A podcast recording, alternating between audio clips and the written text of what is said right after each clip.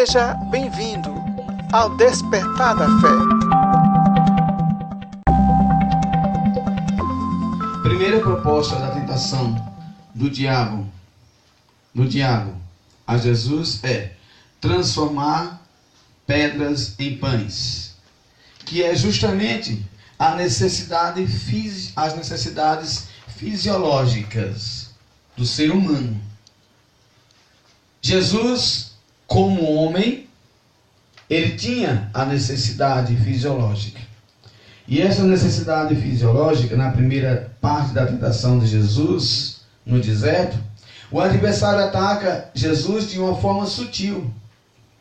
As necessidades fisiológicas que vinham de uma dura privação depois de 40 dias sem Jesus ter se alimentado. Depois de 40 dias de Jesus ter ficado com fome. Essas necessidades, elas não envolvem apenas alimento, pois o corpo humano tem necessidade de comida, de bebida. Mas daí, para ter a comida e a bebida, é preciso ter o dinheiro. Isso envolve o dinheiro. Ou não é verdade? Envolve o dinheiro. E também a necessidade do corpo, é a necessidade do descanso, do sono, do sexo, do abrigo, da proteção, do carinho, de amizades, do amor e muitas outras que são necessários ao perfeito funcionamento do corpo. O tentador, que é o diabo, ele estuda o ser humano. E ele também estudou Jesus naquele momento. Jesus no deserto, ali, debaixo do sol, durante o dia, a temperatura enorme no seu corpo. Durante a noite, o frio, que quem morou no sertão sabe que durante o dia o calor é grande, mas à noite o frio é enorme. É descontrolado, não é verdade? Quem morou no sertão ali, é deserto, falei, também quem morou no deserto, né? Então, congelante, é muito congelante à noite o frio, certo? Então existe muito esse desequilíbrio de tempo no sertão ou no deserto.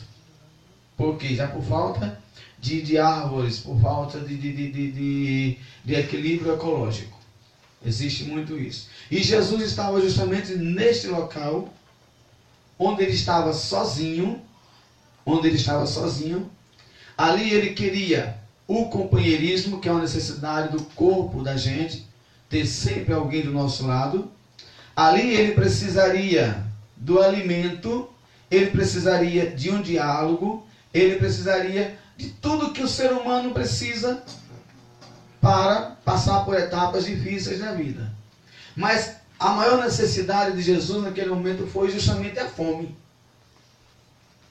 Quando a gente passa um dia de jejum, a gente muitas vezes não consegue passar um dia renunciando pelo menos um pedaço de carne na hora do almoço. Olha para a panela e bota a comida e quando olha para a carne, ali não, não vou, não vou fazer isso não, mas só o caldinho. Aí bota o um molhozinho né, em cima da comida. Aí não come a carne, mas come do molho. O que é que está resolvendo? Nada. Né? Nada. Então, o diabo ele estuda a necessidade do corpo do homem. E ele estudou a necessidade do corpo de Jesus. Jesus estava passando por uma necessidade muito grande da fome. Naquele momento. E é quando, Jesus, é quando o diabo aparece a Jesus e diz: Olha, se tu és o filho de Deus, observe bem, para que você passar fome? Você não tem necessidade de estar passando fome, porque você tem o poder de transformar essas pedras em pães e de se alimentar. Para que jejuar? Você precisa jejuar. A gente, quando passa pelo jejum também, não fica pensando isso. Não chega etapas do jejum, momentos do jejum, em algumas horas do nosso jejum, no meio do jejum, talvez no início ou no final. A gente, quando começa, já começa, eita, estou enfrentando, eu vou começar, eu vou entrar numa batalha agora, passar o dia todo de fome. Semana Santa, quaresma, vixe, meu Deus do céu. Tem gente que não consegue nem comer o peixe nas sextas-feiras. Come carne pensando que é peixe, que nem uma, uma pessoa, né? Que fazia parte da nossa comunidade e dizia para o padre, olha padre, eu, eu, eu faço um sacrifício muito grande, porque eu como a carne, mas eu fico pensando que é peixe, então para mim é peixe. Aí não adianta, né? Não adianta. Dizendo que não passa nem por este grande sacrifício de jejuar a carne, de se abster-se da carne nas sextas-feiras. Aí, como é que vai passar por outros sacrifícios? Essas pessoas, o diabo não tem nem dor de cabeça com elas. Porque sabe que elas são fracas quanto o alimento da carne. Então, a mesma necessidade que Jesus passou como homem, como homem. Você observa uma coisa nesse vídeo, que quando o diabo se apresenta para Jesus, ele se apresenta em uma figura feminina. Feminina, sedutora, aquela voz bem sensual. Né? Porque é assim que o diabo se apresenta para a gente. Foi assim que o diabo se apresentou para Adão e Eva no paraíso, de forma bastante sensual, sedutora. E ele vai e diz: Olha, deixa Exazie-se de si mesmo para que eu possa lhe confrontar. Porque se você não se esvaziar de si mesmo, no contexto do vídeo está dizendo, se você não se esvaziar de si mesmo, então como é que eu posso enfrentar você e mostrar a fraqueza do homem? Permita-se que esse Deus não te proteja? Aí é quando ele permite. É quando ele permite ser esvaziado da glória de Deus, do poder de Deus, para ser tentado pelo diabo. E com grande razão, viu? Porque lá na frente, no Evangelho, ele vai dizer: Eu venci o mundo. Ele vai dizer também: Resisti ao diabo e ele fugirá de vós. Com grande razão. Então ele prova para nós que, como homem, nós somos tentados também como ele foi tentado, mas podemos vencer. Naquele momento em que o diabo se apresenta para Jesus e diz o seguinte: come, você é Deus, você não tem necessidade de passar fome. Então, se alimente da carne, para que isso? Nós passamos por estas mesmas tentações, só que nós não somos fiéis a Deus quanto a, a, a, a renúncia do pão nós procuramos sempre fazer a vontade da carne. Nós procuramos fazer sempre a vontade humana, que é a nossa, nossa necessidade biológica. Aí, em cima dessas nossas necessidades biológicas, que é a necessidade da carne, do alimento e tantas outras coisas, a gente se torna fraco. Somos tentados e somos reprovados. Somos reprovados. Irmãos, o diabo ele é plenamente inteligente. Ele é plenamente estudioso de nós mesmos.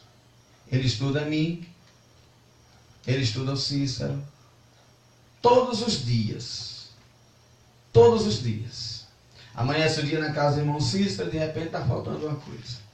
Aí não tem, digamos assim, o café da manhã. Aí o irmão Cícero vai e fica aperreado, fica perturbado. A mulher também começa a ficar perturbada. E daí a pouco começa uma discussão. Quantos lares não se acabam? Verdade? Porque está faltando alimento dentro de casa. Aí a gente esquece daquela velha cantiga do padre Zezinho que diz: Faltava tudo, mas a gente nem ligava. O importante não faltava, seu sorriso e seu olhar. Não é verdade? Então a gente esquece disso. Na cidade nós temos tudo de fartura. Na cidade nós temos nosso alimento, nós temos arroz, o feijão, o macarrão. Nós temos tudo, não nos falta nada. No sertão faltam as coisas. Se você chegar a fazer missão no sertão, lá naquele pessoal que mora lá realmente lá nos povoados, você vai ver que o cafezinho deles é um, um pão de milho, né, chamado cuscuz, né? muitas vezes somente com um pouquinho de café, meia xícara de café. Mas eles têm uma fé enorme em Deus. Não é verdade? Tem uma fé muito profunda em Deus. Eles são provados. Pois é verdade. Tá vendo? É isso daí. Então, nós somos muitas vezes tentados. E Jesus diz, deixa bem claro isso, todos os ensinamentos de Jesus em cima da tentação do materialismo, em cima das nossas necessidades materiais, todos os ensinamentos de Jesus não foram ensinamentos perdidos. Não foram só palavras. Não foram só palavras. Jesus ensinou o que de fato ele viveu. Jesus ensinou e nos mostrou o que de fato ele venceu. Ele disse: Por que vocês ficam preocupados com o dia de amanhã? Com o que vocês vão de comer? Com o que vocês vão de beber? Observe os lírios dos, dos, dos campos, as flores, as plantas. Observem as aves. Deus cuida de tudo isso. E vocês não são mais importantes que os lírios dos campos, que as aves. Deus de cuidar melhor de vocês, muito mais de vocês. Por, e por que que nós não conseguimos de maneira nenhuma, de maneira nenhuma, deixar com que essas palavras de Jesus adentrem dentro de nós? Ninguém venha me dizer porque é inaceitável dizer, ah, porque é, é, é, é a necessidade humana, é porque eu não consigo, porque sou homem, porque sou fraco. Jesus também deixou outra palavra em relação, a, em relação a nós em cima disso. Eu acredito que a resposta que nós podemos dar, melhor do que dizer porque somos humanos e somos fracos, a resposta melhor é porque nós queremos ser infiéis. Porque Jesus disse o seguinte: para nós que somos homens, ele também foi homem. Se eu venci o mundo, vocês também podem vencer o mundo. E ele disse: resisti o diabo e ele fugirá de vós. Resisti ao diabo e ele fugirá de vós. Só que a gente não quer resistir. Por que, que nós não queremos resistir? Porque as tentações do diabo são sedutoras, são tentações boas, são propostas boas. Verdade ou não é? São propostas boas. Isso ele mostra coisas que vão nos seduzir. Ele mostra coisas que vão nos tentar de fato, vai nos deixar confusos, porque ele sabe da nossa necessidade. De repente, você está numa missão como essa. Meus filhos acabaram de chegar de uma missão. O Antônio também estão aqui cansados. Nem banho tomaram ainda. Estão cansados e estão na luta estão aqui na palavra de Deus, ouvindo a palavra de Deus. Aí de repente o demônio vai e lança uma proposta. Lança uma proposta. Diz bem assim: olha, para que isso? Para que viver desta forma? Tem um emprego para tu em tal canto. O emprego é de tanto salário. Então, é, aí de repente aparece uma proposta de dois, três salários e a pessoa vai e é tentado a deixar a missão, preocupado com o alimento, com a roupa, preocupado com as vestes, com o dia a dia, com o dia a dia, com o futuro do amanhã, nós somos tentados, tentados em deixar a missão para poder então aceitar as propostas de trabalho. Foi isso que o diabo fez com Jesus. O que foi que fez o diabo ficar indignado com Jesus? Jesus olhou para ele assim e disse: Essa sua proposta para mim não serve de nada. Aí o diabo mostra que conhece as escrituras para Jesus, né? O diabo conhece, viu? O diabo conhece as escrituras, cuidado com alguns amigos que você lida com ele no dia a dia, amigo da escola, do trabalho. Cuidado com eles, porque eles vão usar citações bíblicas para te afastar de Deus. O diabo fez isso com Jesus, porque o diabo ele é desde a origem, então ele conhece as escrituras muito mais do que qualquer teólogo estudioso dos, tempos de hoje. E ele debateu com Jesus a Sagrada Escritura. Aí Jesus vai e diz: Afasta-te, Satanás está escrito: não só de pão vive o homem, mas de toda palavra que sai da boca de Deus. Não só de pão vive o homem, mas de toda a palavra que sai da boca de Deus. Quantas pessoas estão preocupadas no dia do domingo em fazer o almoço e deixar de ir para a missa? Quantas pessoas estão preocupadas no domingo em preparar um jantar porque vai receber uma visita e deixa de ir para a missa.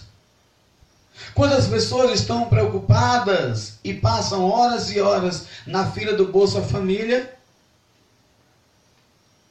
atrasa até as horas de ir para a evangelização, ou até mesmo ali ela nem evangeliza.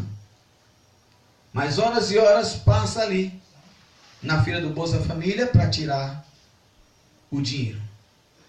Então nós estamos mais preocupados com o material do que com o espiritual. E o demônio sabe disso, viu? Essa geração de hoje, o demônio está muito preocupado, não. Porque essa geração de hoje, boa parte dela, não vou generalizar, dizer que são todos, porque tem muitos homens de Deus, profetas de Deus da atualidade, certo? Que sabem muito bem distinguir o que é de Deus e o que não é de Deus. São homens de Deus e mulheres de Deus. Mas uma boa parte dessa geração de hoje praticamente é um prato cheio para o demônio, para o maligno, para o tentador. Nem se preocupa. A segunda tentação de Jesus. Lança-te daqui para baixo. Segunda proposta da tentação.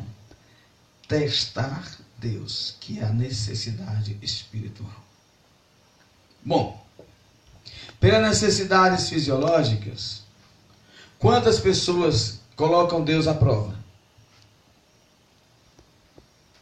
Pelas necessidades fisiológicas, ou seja, pela falta do alimento, pela falta da comida, até mesmo pela, pela falta do namorado, da namorada, né? pela falta disso ou daquilo outro. Quantas pessoas vão testar Deus? Quantas pessoas estão indo para a igreja, indo para a igreja, para ver se a vida delas melhora financeiramente? Não é isso? Quantas pessoas estão fazendo isso? Igrejas que hoje se tornaram meios e recursos de vida, forma de vida, de manutenção. Igrejas que viraram banco. Igrejas que prometem juros altos para os seus fiéis dizimistas. Verdade ou não é? Então, essas pessoas, os fiéis que chegam lá, coitados, chegam até acreditando naquilo que o, o seu líder, o seu responsável, está pregando lá na frente. Deu tudo o que você tem, porque Deus vai te dar em dobro. Aí ela vai dizer: Eu vou ver se é isso mesmo. Estão testando a Deus. Aí vai e dá. Eu conheci pessoas que venderam suas casas e pegou tudo e colocou, depois foi tentar é, é restituir, pegar de volta a casa, perdeu, não tinha mais como restituir né, do bem que, tinha, que havia perdido. Então, testar a Deus é uma necessidade muito grande do homem, porque o homem, nós, cada um de nós, sabe, nós temos a mania de querer ser grande. Nós temos a mania de querer ser grande da seguinte maneira: como nós somos filhos de Deus, nós somos filhos de Deus e agora principalmente, quando nós nos convertemos ao Evangelho, à palavra de Deus, à igreja católica, batizados, aí a gente acha que a gente é o, o, o super peito de aço, né? Não tenho medo de nada, não tenho medo de ninguém, verdade ou não é? Aí vamos passar por aquele caminho escuro, sabendo que ali é proibido passar. Aí vamos fazer isso e vamos fazer aquilo, porque a gente acredita, tem pessoas que acreditam que Deus, Deus vai ser testado. E, ele, e a gente testando Ele, Ele vai nos proteger dessas tentações, desde os males que possam nos é, prejudicar. Isso é uma grande emboscada. Isso é uma grande emboscada. Nós não podemos de maneira nenhuma testar a Deus se Ele vai nos livrar ou se Ele não vai nos livrar. Porque testar a Deus é como aquele teste de aquele programa que tem teste de fidelidade, né? Não é verdade? É. Quem assistiu aquele programa teste de fidelidade? Tu queria, Larissa, passar por esse programa? Não? Teste de fidelidade. Ora, se nós somos fracos, por que testar a Deus? Nós temos que conhecer a nossa capacidade humana. Nós temos que conhecer os nossos limites. E temos que saber que Deus nos ama. Se nós somos fracos ou se somos fortes, Deus está o tempo todo conosco. Ele não vai nos fazer super-heróis, nem super peito de aço, nem super-homens, nem mulher maravilha, nem super-mulher. Não. Ele está conosco. Ele está conosco a vida inteira. Mas porque nós somos, nós somos de nascença, de nascença, nós somos seres que têm sede do religioso, que têm sede do místico, que têm sede do espiritual, o demônio sabe disso também. E ele vai dizer: testa esse Deus, para ver se ele está com você. Testa esse Deus. Vai, pula-te daqui para baixo. Lança-te daqui para baixo. Porque dizem as Escrituras que Deus vai mandar os seus anjos para que nenhuma pedra te tropece, em ti tropece e você não caia.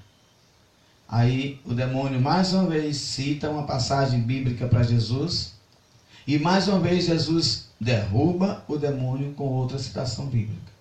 Ele diz: Está escrito, Satanás, não tentarás ao Senhor teu Deus.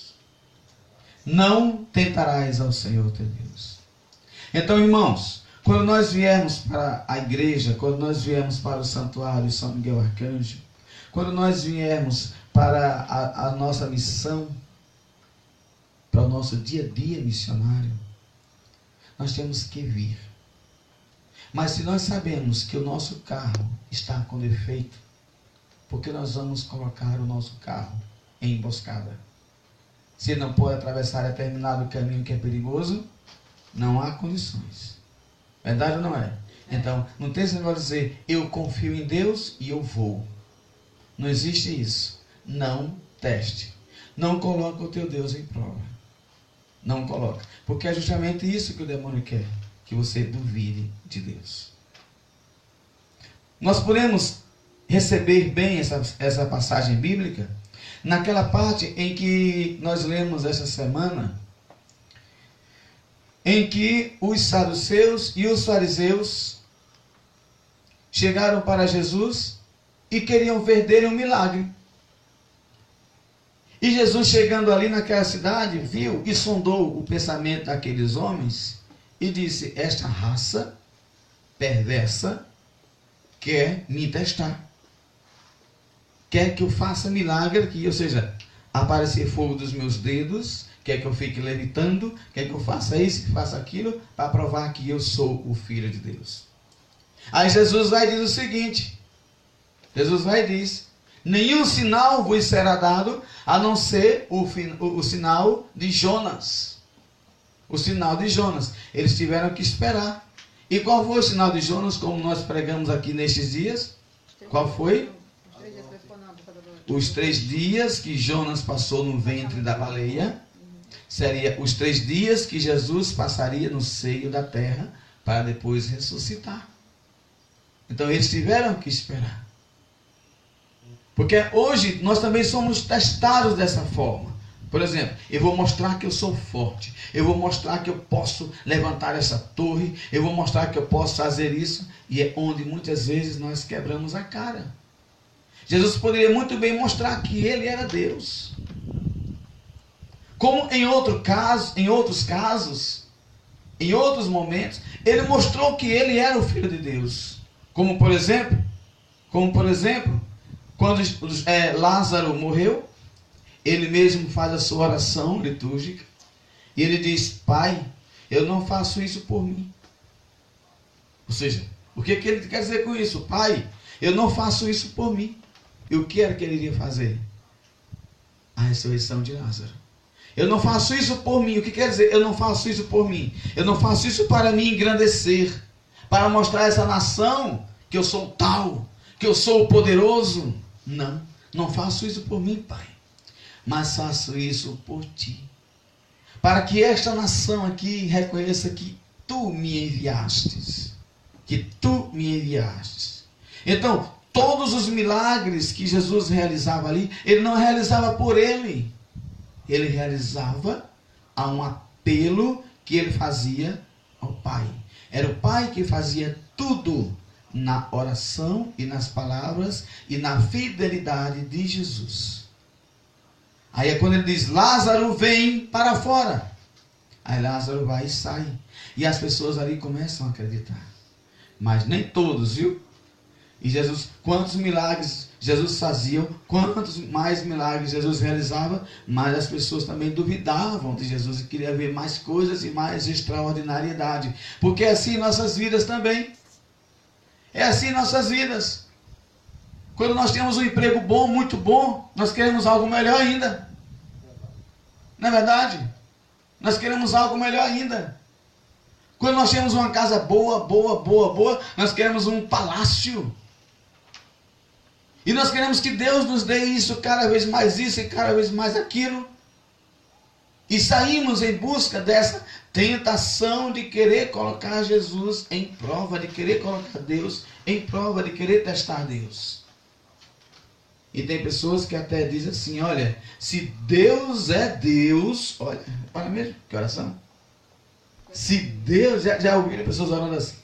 Se Deus é Deus, isso vai vir para minha mão. Ou então se Deus existe. Né? Eita, ou então se Deus existe. E tem pessoas que dizem assim, fazem até, fazem até as suas campanhas nas igrejas, dizendo: coloca Deus no canto da parede.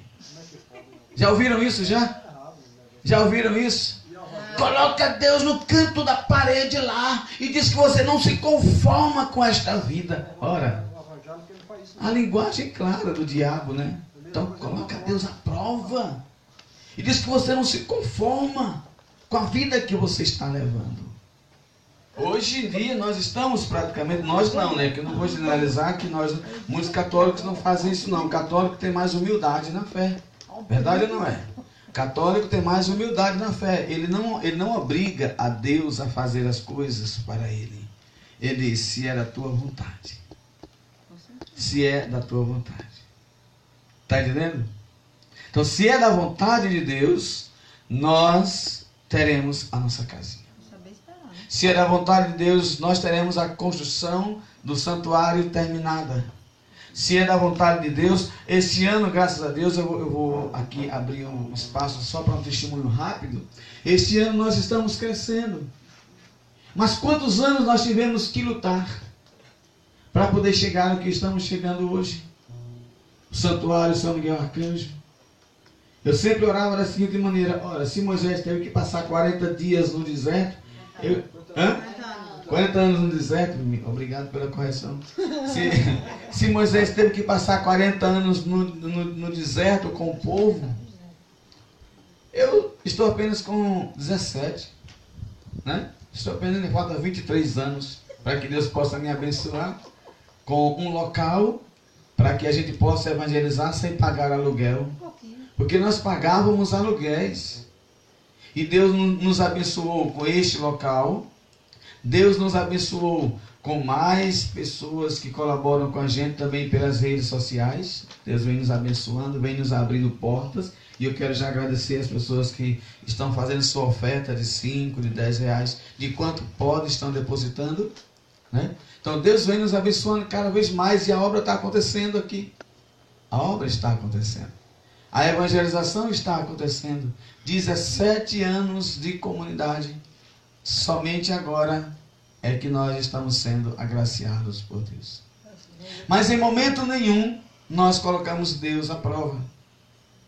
Em momento nenhum nós nos lançamos de cima para baixo para colocar Deus à prova. Em momento algum. Nós sempre confiamos. Porque Deus, Deus é Deus. E a gente tem que esperar a vontade dele na vida da gente. A vontade dele na vida da gente.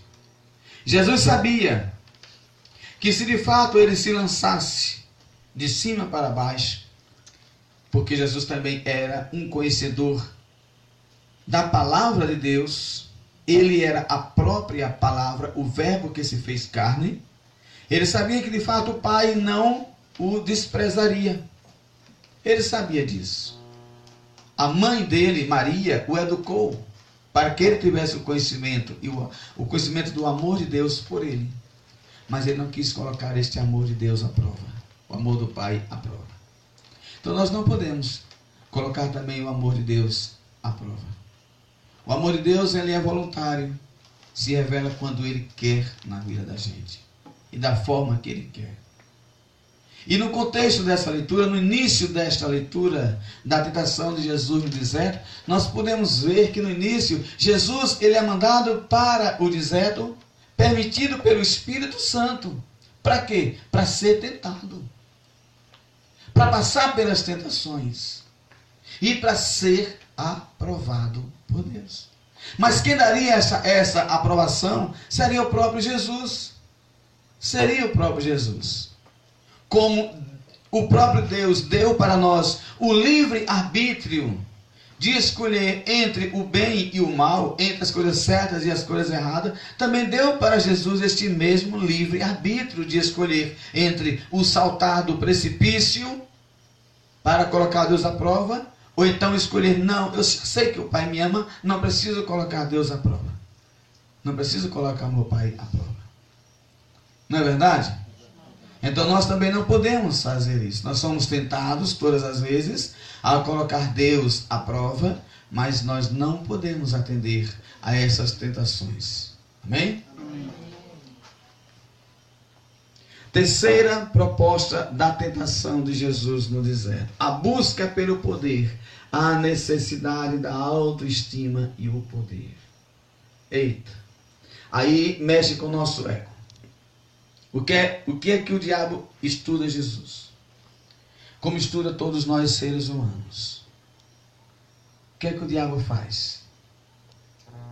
O diabo, ele sabe que todos nós temos uma prepotência muito grande. A gente erra, mas não admite que erra. Aí está o semideus que nós queremos ser. Aí está o semideus que nós assumimos que somos. O semideus. Ou seja, deuses. Deuses. Nós assumimos que somos deuses porque nós queremos que as pessoas se curvem diante de nós. Nós queremos ser o Todo-Poderoso. Nós queremos ser o máximo. Dentro da nossa casa, um pai de família não quer perder a sua autoridade de maneira nenhuma. Porque ali é o seu palácio, ali é o seu castelo. E bem colocado, de fato, ele tem autoridade paterna, ele não pode perder de fato a sua autoridade paterna. Mas aí, essa autoridade, ela é abusada. Ela é abusada. O pai, o homem, ele acha que porque ele é o provedor da casa, aquele que trabalha o dia todo, que fica na labuta o dia todo, tem que chegar em casa, sentar no sofá, esticar o pé assim e dizer, mulher, tira minha bota. Aí a mulher vai tirar a bota dele. Agora beija o meu pé. É apenas uma simbologia, uma metáfora né, que eu estou falando, mas é assim mesmo, mais ou menos isso que acontece. Tem muita gente assim mesmo, que fala com a mulher como se a mulher fosse uma escrava, fala com os filhos como se eles fossem escravos, não seres humanos, não filhos de Deus, mas desta maneira. Então nós temos a necessidade de querer sermos poderosos. O poder. E é justamente essa proposta que o diabo chega para Jesus e diz: como homem, como homem, olha, vem cá, vou te mostrar aqui, ó. Aí o diabo vai e leva Jesus a um precipício, um local muito alto, Jerusalém, mais ou menos, e mostra lá todos os reinos da terra. E o diabo diz bem assim: olha, tá vendo ali? Tá vendo aquele palácio lá? É meu. Você está vendo aquelas torres lá, aqueles ouros lá? São meus. Está vendo aquela emissora de TV lá? É minha. Tá vendo aquilo, aquele poder todinho lá que aquele povo tem? É meu. Eu coloco essas palavras e já coloco imaginando o próprio Jesus ali, naquele momento ali, vendo naquele momento presente as cenas da nossa atualidade hoje. As cenas dos nossos tempos de hoje, porque o diabo tinha essa capacidade de ir além futuro. Então, Jesus não viu nada daquele momento. Ele viu coisas daquele momento, sim, mas viu muito mais coisas do futuro. O poder, a autoridade, as pessoas servindo a ele. Ele viu muito mais isso. Porque o diabo fez com que ele tivesse esta visão. Está vendo Jesus? Todo o poder do mundo é meu. E a Bíblia diz no livro de João que o mundo jaz do maligno. O mundo está no maligno. Então, quando São Paulo vem nos dizer, não vos conformeis com este mundo, e também vem nos dizer, buscai as coisas do alto, Jesus neste momento para. Ele para e escuta e vê de fato todos os poderes da terra, toda a autoridade da terra. Como a gente mesmo, né? A gente também não quer subir de cargo, né? No nosso emprego, ser elevado. Então, de faxineiro da empresa, você passa a ser chefe. De chefe, você passa a ter uma promoção maior e ali passa a ter uma, como é que se diz? Uma parte dos bens da empresa. Não é verdade? Passa a ser sócio, muito bem, irmão. A palavra correta é sócio. Ganhar as ações da empresa, porque você se tornou um bom. Mas tudo isso tem um preço. Pode falar. E mais ainda essa nessa tentação, aqui lembrando do, da, do filme, do pequeno filme que foi passado para a gente. Não mostrou apenas com uma vaidade humana para Jesus, mas mostrou para ele que ele poderia ter todos esses reinos, toda essa riqueza, todo esse poder em benefício do outro. Então, às vezes, nós, como seres humanos, às vezes nos, iludi nos iludimos com as vantagens deste mundo para beneficiar os outros. Como às vezes há muitas pessoas que a gente pede doação, pede ajuda, a pessoa diz: Ah, eu não, eu não posso ajudar, mas se eu ganhar na loteria, eu ajudo vocês. Então é, há essa falsa ilusão de dizer: se eu tiver o poder, se eu tiver a riqueza, eu vou poder ajudar muita gente. Mas é, esse, é essa, essa tentação e esse risco que a gente tem a perder a nossa alma. É isso daí. Tá entendendo? É isso daí. A gente, a gente tem, nós somos muito tentados também quanto a essa necessidade do poder, da autoestima, do ser poderoso. Então, eu vou te dar. A comunidade católica, defensores do trono, que somos nós, há alguns anos atrás, quando nós não tínhamos este local, quando nós não tínhamos o Zé aqui fazendo a filmagem da gente, e nem a Maria aqui, né, também no nosso meio, nem vocês que estão aqui. Quando nós éramos nós, apenas nós, eu, minha esposa e os meninos que nós acolhíamos de rua, chegou pessoas, chegaram pessoas na nossa casa de aluguéis, que nós pagávamos aluguéis, e fizeram propostas para a gente encantadoras, dizendo bem assim, olha, olha, Lego, eu, eu posso é, melhorar isso aqui. Posso colocar aqui tantos computadores, posso trazer umas doações para vocês de todo mês, todo mês, 10 mil reais, 10 mil reais para a comunidade, para a gente. E, e também, dentro de um mês, vocês começam a movimentar isso aqui de uma forma melhor do que está. Porque eu vejo que você tem boa vontade. Olha a conversa. Eu vejo que você tem boa vontade. Vejo que você tem um bom coração. Então, nós podemos fazer isso. Aí, claro que eu me encantei com a conversa, né? A gente se encanta, né? Me encantei com a conversa da pessoa e disse, é mesmo fulano? disse, é. Então, mas, ô Claudinha, vem cá. Aí, chamamos, aí chamei a Claudinha, nós sentamos, conversamos, né? A Claudinha é mais desenrolada do que eu quando se trata desse assunto. Aí ela disse assim, mas me diga uma coisa, fulano. Em contrapartida, o que é que nós temos que fazer para poder ter todos esses benefícios? Aí a pessoa disse, eu só quero uma coisa. Eu só quero uma coisa de vocês. É que vocês me passem o documento da comunidade para eu tirar o nome de católica. Não foi isso? Foi. Aí eu disse: Quero não, meu santo. Eu não nego de maneira nenhuma a minha raiz. O que faço, eu faço porque acredito na minha fé. E eu sou católico, apostólico, romano. Então, eu não aceitei. Isso foi no início de tudo, não foi isso? No início de tudo, pode falar. Foi, foi no início de tudo que isso aconteceu. Nas horas que a gente mais necessitava. Que dizia aqui nas redes Nós comíamos pé de galinha. Isso, né? Abrimos a tampa da panela, tinha lá um monte de pé de É, galinha. pé de galinha, a gente chama de galinha sem carne. Né?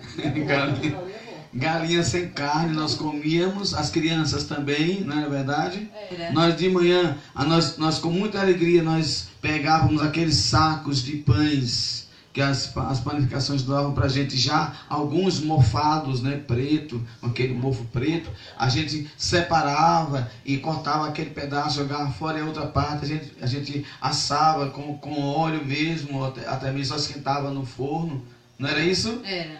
Era um sufoco muito grande, mas nós não aceitamos a proposta. Além dessa proposta, também apareceram outras propostas. Eu lembro que uma vez apareceu uma pessoa que disse assim: Olha, eu tenho um terreno em tal local. E nós vamos lhe vender esse terreno por R$ 1.500. Eram dois terrenos, de cada um 5 metros, né, 5 por 10. Então daria 10 por 10. Para a gente construir nossa casa e sairmos do aluguel. Naquele tempo nós pagávamos 300 reais de aluguel sem condições. Aí eu disse, vamos correr atrás. Aí eu fui atrás de um, de um candidato aí, não deu certo, né? Aí depois fui atrás dos meus irmãos de comunidade. De comunidade. Como nós. Cheguei assim com muita humildade, eu e minha esposa. Aí falamos, olha fulano, estamos precisando da sua solidariedade, de uma ajuda de vocês. Pra gente. Essa pessoa já estava bem sucedida, né? Isso. Como comunidade, mais nova do que nós, na história de comunidade, mas já estava bem elevada, graças a Deus. Aí chegamos até ele e dissemos bem assim: Olha, irmãos, nós estamos precisando de sua ajuda para a, a nossa comunidade. Aí ele chegou assim para nós e disse: Pois não, meu irmão, pode falar. Aí ele disse: Olha, apareceu um terreno assim, assim, assado, e nós pagamos aluguel, você sabe disso, e queremos sair do aluguel e queremos comprar esse terreno. Então, que- gostaria que você, se puder, nos emprestar R$ 1.500, que é o valor do terreno, para a gente comprar e sair do aluguel. Eu te prometo pagar, não de uma vez, mas de pedaço. Essa pessoa olhou para mim assim, olhou para mim assim. Tem alguém aí, ninguém aqui com crucifixo no pescoço. Vem cá então. Essa pessoa olhou para mim assim.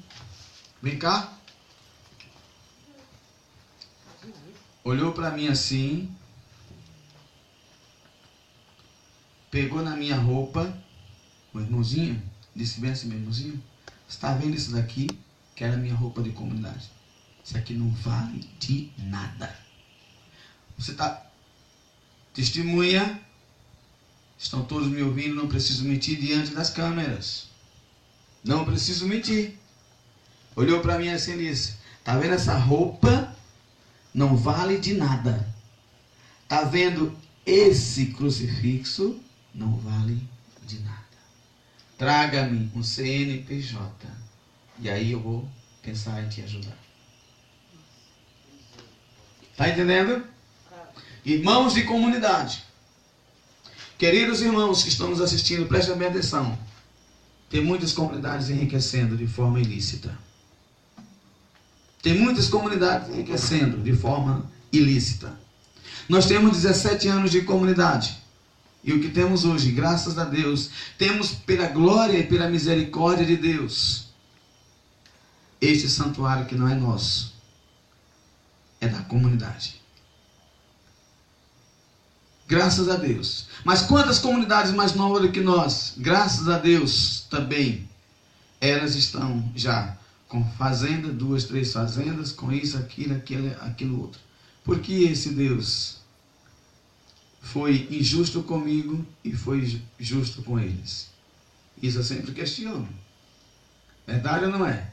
Está no coração de cada um. Está no coração de cada um naquilo que ele acredita. Quando esse rapaz disse para mim que a minha roupa de comunidade e o meu sinal de comunidade não valia nada, um CNPJ valia, eu disse, eu me entristecei, não foi isso? Foi. Saí chorando, eu e minha esposa, e revoltado. Está certo, meu irmão. Deus te abençoe, muito obrigado. Muito obrigado. E saímos tristes. E nós não, não conseguimos comprar o terreno. Nós não conseguimos comprar o terreno. Hoje nós temos esse santuário, local da nossa evangelização, local mesmo que vocês estão vendo que está em construção e que precisa também da sua ajuda. Mas hoje temos isso no tempo de Deus e na misericórdia de Deus. No tempo de Deus e na misericórdia de Deus. Tem muitos fundadores de comunidade que se acham maiores do que padres na sua paróquia. Maiores do que padres na sua paróquia. Tem fundadores que até confessam seus fiéis. é, até confessam seus fiéis. Quantos retiros já participei? Estou mentindo? Não. De, de, de, outras comunidades que disseram assim: ah, se alguém precisar de algum aconselhamento, ou seja, tipo orientação dos pecados, né? Pra, vá ali, ali tem fulano que está ali na cadeira esperando. Aí aqueles bobos, né, as pessoas mais tolas iam para lá e ficavam lá contando suas fraquezas humanas para aquela pessoa. Gente, pelo amor de Deus, para isso existe o sacerdote. Não é verdade? Para isso existe o, o, ministério sacerdotal. Nós não podemos, de maneira nenhuma, chegar a esse ponto com as pessoas. Tem muitos fundadores que se acham os poderosos. Aonde querem que os seus fiéis, os seus membros, os seus membros, deixem de obedecer à igreja para obedecer somente a eles. Aonde o próprio fundador é submisso à igreja. É o poder. É o poder subindo na cabeça. Se prostrado por terra me adorais. Se prostrados por terra vocês me adorarem, vocês terão isso. Vocês terão aquilo. A igreja, a igreja católica, não generalizando todos os membros e fiéis, mas boa parte das pessoas adoram a outros seres, a outras criaturas, para ter isso e para ter aquilo. Aí entra na questão da maçonaria. Existem pessoas que se dizem fiéis católicos que são maçons em busca do, do alto poder, em busca do, do domínio da coroa, são maçons. Existem pessoas que estão dentro da igreja comungando a Eucaristia, comungando Jesus, mas que uma vez na semana está no terreiro de pai, pai não sei de quê, de mãe não sei de quem. Não é verdade? Agora por quê? Porque elas querem adorar a Deus e adorar o diabo. Tem até pessoas que dizem assim, ah, ninguém sabe o que acontece na vida da gente, né? Então a gente tem que ser amigo de Deus e amigo do diabo, né? Marina. É sim, senhora. Deus que me livre. Já escutei muitos dizerem isso. Não é verdade? É. Ah, ninguém sabe. De repente, dá algo errado na minha vida, tem que estar assim com Deus. E se der algo errado que Deus não me der, tem que estar assim com o diabo. Deus que me livre. Tem gente que diz isso, já cansei de ouvir isso, tem muita gente amigos de Deus e amigos do diabo. Está entendendo? Temos que tomar muito cuidado com isso. Adoro a Jesus na Eucaristia, mas quando saio da igreja, aí ó, vou trabalhar, pé direito na frente. Passar debaixo da escada, cuidado, vai tomar um azar.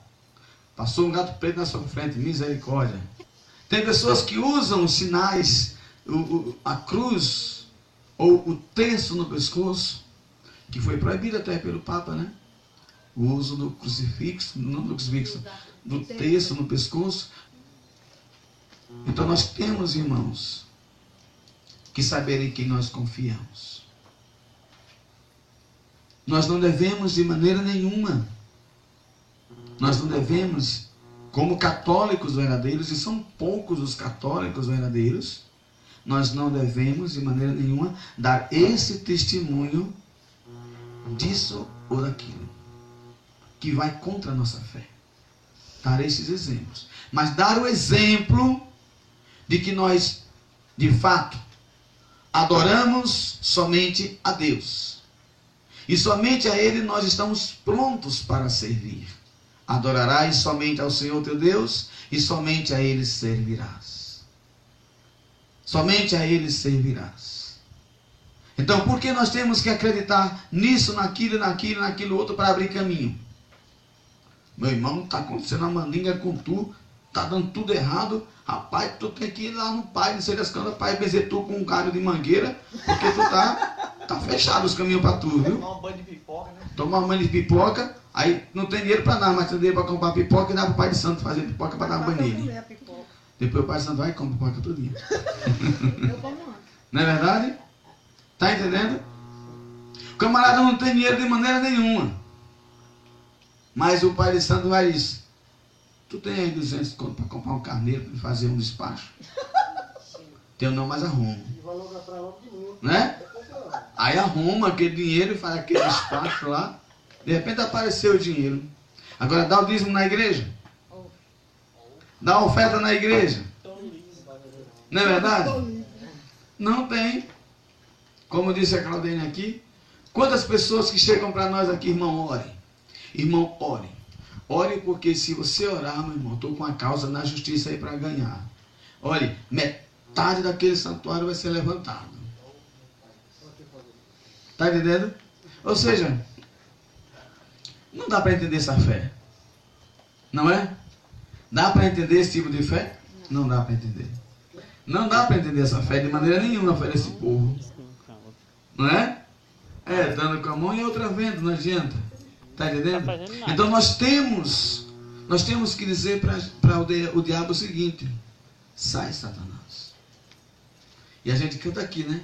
Sai, sai, sai, todo o poder das trevas. Sai, sai, sai, mas a minha fé não leva.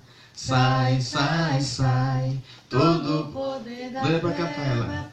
Sai, sai, sai, mas a minha fé não leva. Então se a gente manda o diabo sair, manda sair mesmo. Porque 24 horas ele está tentando a gente. 24 horas. Ele já sabe qual é a tua fraqueza, Maria. Ele já sabe qual é a fraqueza do, do- do Zé com a Maria. Já sabe qual é a fraqueza da Maria com o Zé. Já sabe qual é a fraqueza da, do Cício com a, a Sueli, a esposa dele. Né? Já sabe qual é a fraqueza da, da Patrícia com o Cícero. Já sabe qual é a fraqueza do Cícero com a sogra. O que é que faz os dois, né? Sabe, o diabo sabe. E é justamente nessa fraqueza, ele sabe qual é a minha fraqueza com os membros da comunidade. E é justamente em cima dessa, dessas minhas fraquezas né, que ele vai trabalhar para me colocar diretamente em, em perrinha com os membros da comunidade. Aí quando eu cheguei aqui hoje, encontrei aqui uma zoada danada aqui. Aí eu digo, opa! Por que, que eu cheguei? Eu cheguei esbarrando, esparrando. Porque no dia a dia da comunidade estou acostumado a ver isso. Então, pelo menos na formação, vamos dar uma aliviada. Pelo menos no dia da formação, vamos dar uma aliviada, porque são justamente isso que o diabo vai estudando e vai provocando um e o outro. O diabo estuda, meus, meus irmãos, constantemente a cada um de nós. O diabo sabe da fraqueza daquela mocinha. E aquela mocinha sabe que aquele rapaz ali gosta do cabelinho daquele jeito. O diabo sabe da fraqueza daquele rapazinho ali. E aquele rapazinho ali sabe que se ele for atrás daquele dali, aquela mocinha vai ligeirinho. O diabo estuda a gente constantemente. Sabe o que, é que nós somos nas mãos do diabo? Objetos de estudo. Objetos de estudo. Agora, existe uma forma E a forma e o método que Jesus nos deu para vencer o diabo é tão claro, meus irmãos. É tão claro, claríssimo. É você não dar valor a nada que o diabo te oferece. Porque o diabo ofereceu para Jesus o poder, o diabo ofereceu para Jesus a fama, e o diabo ofereceu para Jesus as necessidades fisiológicas. O diabo é um bom negociador na minha vida, na sua vida, como também foi um péssimo negociador na vida de Jesus. Não bom. Jesus foi que soube olhar para ele assim e dizer: Oxe, é esse o produto que tu tem para me oferecer? Então, procura algo melhor que nisso aí não me atrai, não, viu? Tá entendendo? O diabo é esse, esse, cara de porta em porta que está todos os dias na minha porta, na tua porta, batendo para entrar e para ele a gente escancar a porta e abre. E Jesus que está ali, ó, eis que estou à porta e bato. A gente olha pela brechinha assim, e é Jesus. Porque Jesus me ofereceu uma proposta que eu não quero. Tomar a cruz e carregar para poder seguir ele. Agora chega o diabo. Alô, Zé, ô Benedito. Olha, Benedito, uma proposta boa para tu aqui, ó. O que, que tem aí, bicho? Vou dormir. Aí o que, que tem, bicho? Aí eles, olha, tem ali uma mulher assim, assim, assada. Opa, proposta é boa. Aí cara, bota tudo. E Jesus fala sobre isso, sabia? Entrai pelo caminho estreito, porque largo e espaçoso é o caminho que conduz para a perdição. Entrai pelo caminho estreito. Entrai pela porta estreita. Porque largo e espaçoso é o caminho que conduz para a perdição. Entre o Rafael, entre o Antônio e entre o José, que eu vejo aqui todo mundo de cara cansado, os três, é o que mais estou vendo aqui de cara cansado. Eu nem pergunto por que estão com essa cara, porque sei que estão cansados do trabalho. Que o Zé acorda de 3, 4 horas da manhã para trabalhar. O Rafael passou o dia todo na rua, mas o Antônio de moto pegando as doações. Veio chegar agora de 6h40, quase 7 horas da noite. Nem banho tomou, teve que vir para cá. Eu nem pergunto por que estão com essa cara hoje, porque estão é, convincentemente e bem colocado, estão cansados. Mas entre a proposta minha dizer assim para eles: vocês querem ir, preferem ir para a formação ou vocês preferem tomar banho e dormir? Ah, claro, vou dormir, né? Não é verdade? Não é? É verdade. Assim é o que o diabo nos oferece. Para que você ir para a formação? O que é que você vai ganhar com isso? Vai dormir. Vai descansar. Está entendendo? E eu estava o tempo todo perguntando, ligando para eles, perguntando. E eu estava o tempo todo olhando para eles e ligando para eles e perguntando: aonde vocês estão? Estamos aqui. Aí eu dizia: olha, Dena, eles vão chegar, vão chegar cansados, só fazer um lanchezinho e já seguir para a formação. Mas é nossa vida missionária. O missionário não descansa, gente. Então, o missionário não descansa, ele cochila. A velha historinha de Frei Damião. Você sabia que o Frei Damião muitas vezes não dormia? Sabiam disso? Ele já dormia de joelhos, com a cabecinha dele em cima da cama ou sobre a cadeirinha dele. Aquela cocunda dele era de tanto confessar às pessoas. Olha para o padre Jonas, a Bíblia. Por que aquela carinha dele já de cansado? Porque a obra é grande. Deus, Deus confiou a ele uma obra grande. Então, entre ele parar com tudo e continuar como homem, claro, eu e Padre Jonas, e vocês que são pais de família, como homem, nós queremos um descanso. Nós queremos parar um pouco, descansar, dormir, chega, basta. Não é verdade? Ninguém venha me dizer que não passa pela tentação de um dia de folga. Todo mundo quer um dia, e um dia, e mais um dia, e mais um dia, e mais um dia. E daqui a pouco nós esquecemos de Deus. Não é verdade? Todo mundo quer. De Deus.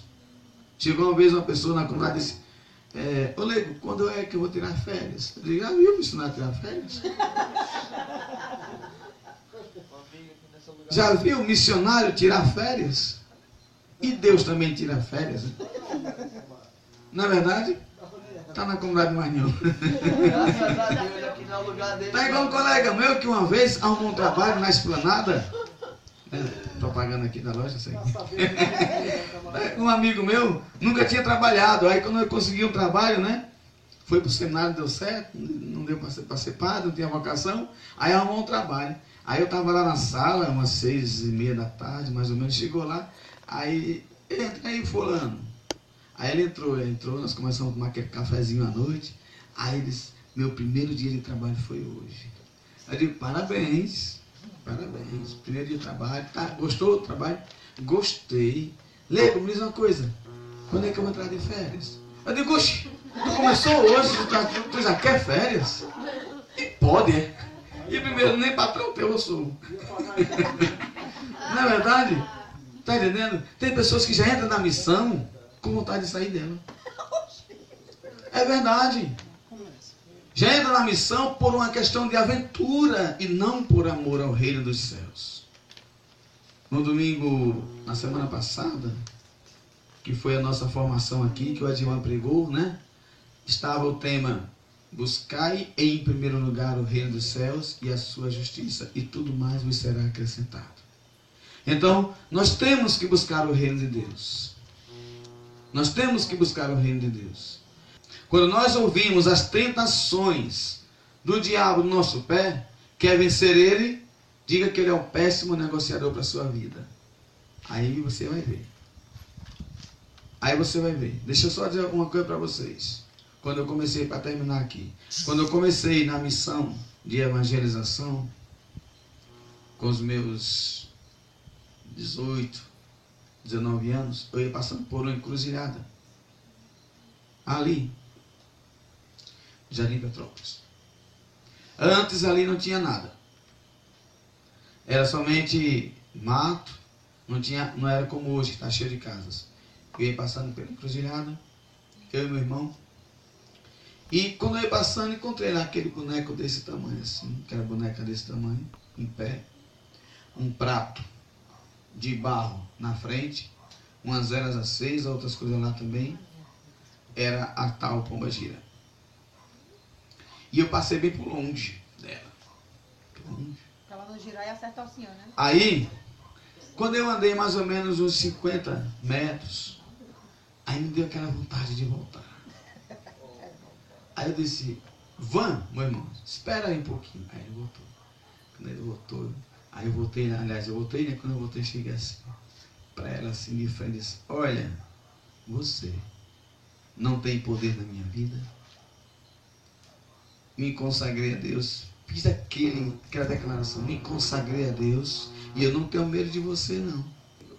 Desafio você. Desafio você a tomar a minha vida e me afastar de Deus. Nunca você vai conseguir. Meus irmãos, eu digo uma coisa para vocês. Foi fácil. Fiz pelo impulso da fé e pela força da palavra que no meu coração ardia muito desejo missionário.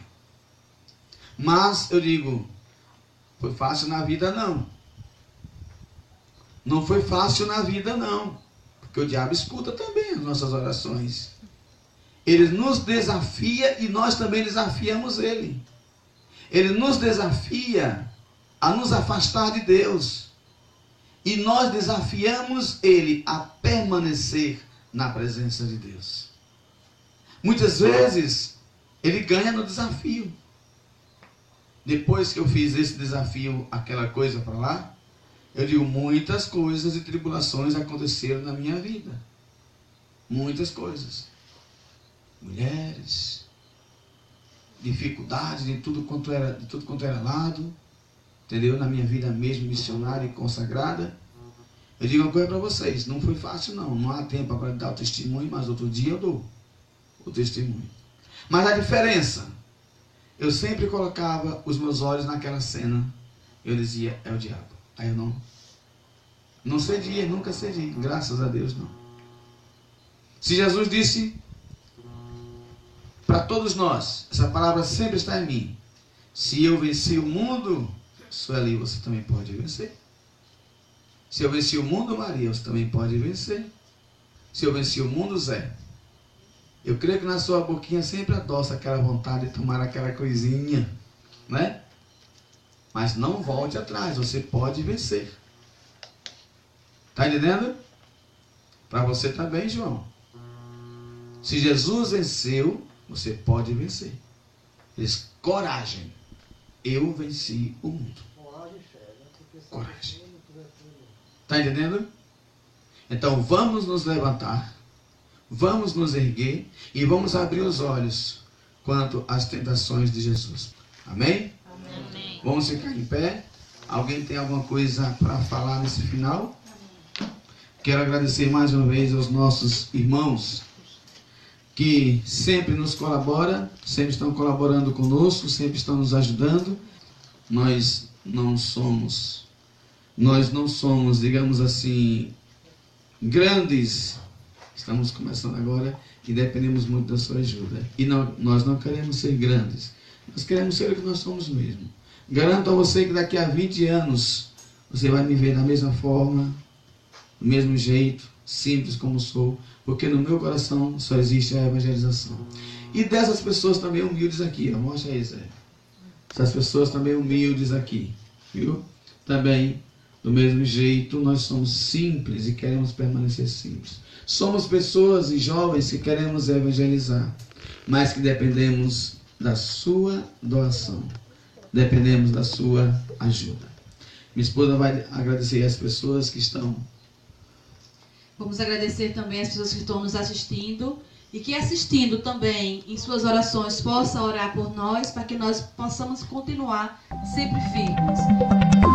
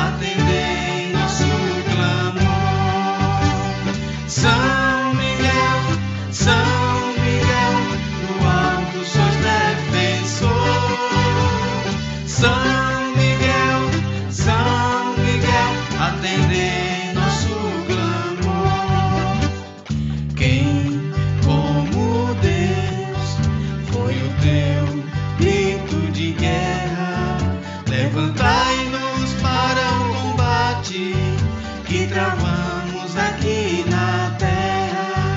A igreja militante, teu auxílio vem pedir.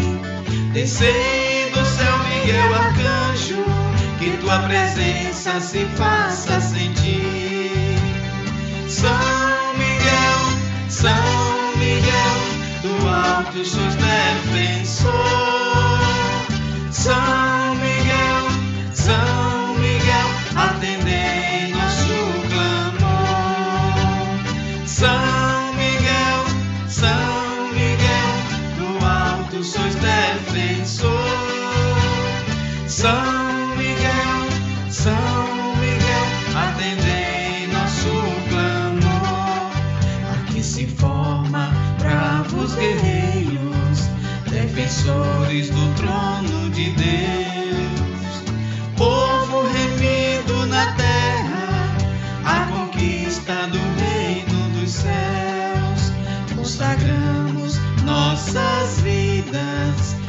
escudeiros da fé sem par. Que vossa flamejante espada possa o mal dissipar.